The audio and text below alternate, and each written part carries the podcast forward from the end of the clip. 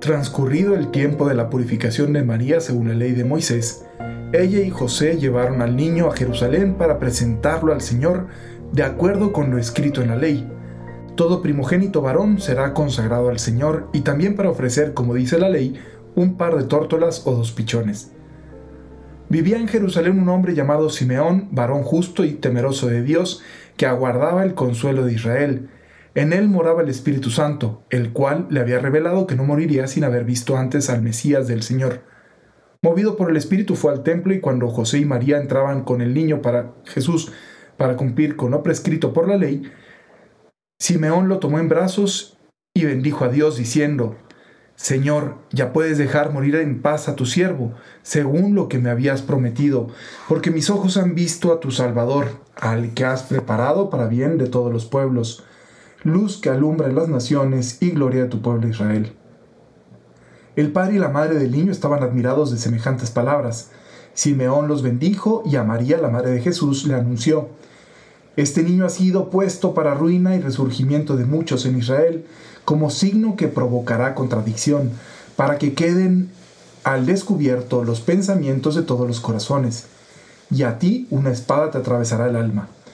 Había también una profetisa, Ana, hija de Fanuel, de la tribu de Aser. Era una mujer muy anciana. De joven había vivido siete años casada y tenía ya 84 años de edad. No se apartaba del templo ni de día ni de noche, sirviendo a Dios con ayunos y oraciones.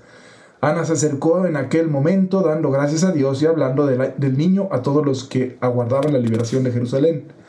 Una vez que José y María cumplieron todo lo que prescribía la ley del Señor, se volvieron a Galilea, a su ciudad de Nazaret. El niño iba creciendo y fortaleciéndose, se llenaba de sabiduría y la gracia de Dios estaba con él. Y con este texto del Evangelio nos despedimos de este año. ¿Cómo están ya listos para el año nuevo? Mañana, em, mañana es el, el, inicio de un nuevo año civil y con eso obviamente vendrán todas las buenas intenciones y todos los buenos deseos y los propósitos y ahora sí voy a cambiar y van a ver cómo si le voy a echar ganas y todo lo demás, ¿no? Que está muy bien, ¿eh? Tampoco nos traumemos ni nos pongamos así en plan Grinch de que, ay, no, siempre decimos lo mismo en Año Nuevo y para qué. Pues porque es un inicio y porque siempre los inicios te dan esa oportunidad. Así que, Año Nuevo, vida nueva. o perseverar en tu vida. No se agüiten si no lo consiguieron en este año, sigan perseverando y manteniéndose y quizá por ahí me pueda ir con el Evangelio del día de hoy. Estos dos, estas dos personas que glorifican al Señor, se encontraban ya en la adultez de su vida.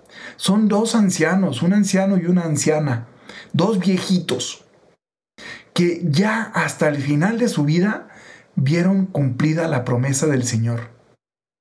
Qué grueso, ¿no? Dos corazones que a pesar de haber pasado tanto tiempo, estar esperando, ¿no? Esperando eh, que el Señor se manifestara, confiaron, confiaron, confiaron, confiaron y al final obtuvieron. Qué lección de vida y qué lección de fe.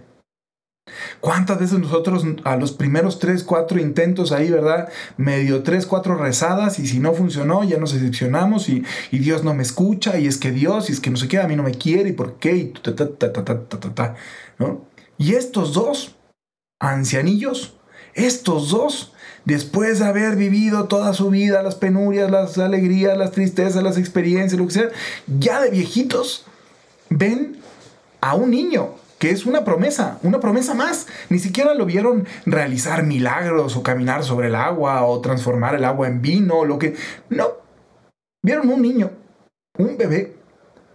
Es decir, toda tu vida esperando que pase algo y al final lo único que puedes contemplar es el amanecer de ese algo que esperabas. Y eso les bastó para glorificar a Dios y hablar a todos de lo que vieron. Entonces, mamás, papás, hermanos, hermanas, hijos, hijas y todos cuantos se preocupan porque no han visto que Dios realice lo que ustedes están esperando, aguanten, aguanten en fidelidad. Esta mujer que estaba en el templo ahí de día y de noche, todo el tiempo, sirviendo. Qué, bonito. No estaba ahí pidiendo nada más, estaba sirviendo. Esa era su forma de pedir. Estaba ahí sirviendo a los demás mientras pido, pues aquí estoy, ¿no? Y este anciano Simeón también, y tienen esa experiencia, movidos por el Espíritu, de acercarse al inicio de lo que esperaban. Quizá tú y yo también veremos en tantos deseos que nuestro corazón tiene solamente el inicio de lo que tu corazón desea. Créanme de verdad que conforme uno va avanzando en la vida, esto se lo digo a los más chicos que yo, a los más grandes que yo, pues ya les aprenderé. Pero créanme de verdad que muchas veces aquellas cosas que estamos esperando, el Señor nos permitirá ver quizá solo los inicios. Pero si es el inicio de lo que tú sabes que viene de Dios, ¡oh, qué consuelo! Así que no te desesperes en el esperar. No te desesperes en el esperar. Es más, me atrevería a decir, ¿quién de ustedes tiene claramente en su corazón identificado qué es lo que espera? O sea, ¿quién de ustedes sí sabe qué es lo que está esperando? Porque a lo mejor deberíamos de comenzar por ahí, a lo mejor ni siquiera conocemos nuestro propio corazón y ni siquiera sabemos qué estamos deseando y qué estamos esperando. Bueno, pues ¿por qué no aprovechamos este final de año, este día de reflexión, este día que se presta, ¿verdad?, para hacer un, un cierre, para decir, oye, a ver, ¿qué estoy esperando yo? O sea, ¿qué estoy esperando que pase con mi vida? ¿Qué estoy esperando que pase con la gente que quiero? ¿Qué estoy esperando que pase en mi futuro? ¿Qué estoy esperando? ¿Qué estoy esperando de verdad? En el fondo de mi corazón, ¿qué estoy esperando que pase? No en las bagatelas ahí mundanillas que a final de cuentas sabemos que dependen de otras cosas. ¿Qué estoy esperando en lo profundo, en mis afectos, en mis relaciones, en mi sentido de vida, en mi... O sea, ¿qué estoy esperando que pase ahí?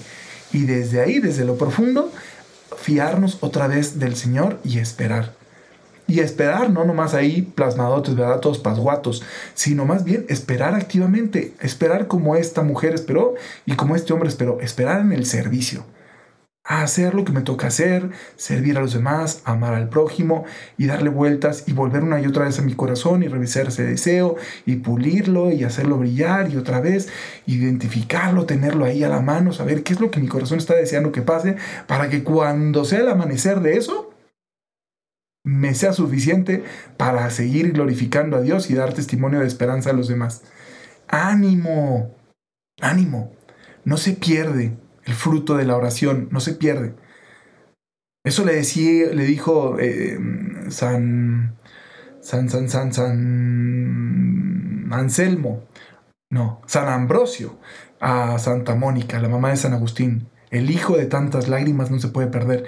Bueno, pues lo mismo, el hijo de tantas oraciones, el fruto de tantas oraciones, de tanto esfuerzo, de tanto cariño, de tanto empeño, no se puede perder. Dios siempre bendice la fidelidad, Dios bendice la paciencia, Dios bendice la lealtad, Dios bendice el mantenerte en tu tierra, Dios bendice el seguir su camino, Dios bendice, Dios bendice el estar haciendo el bien.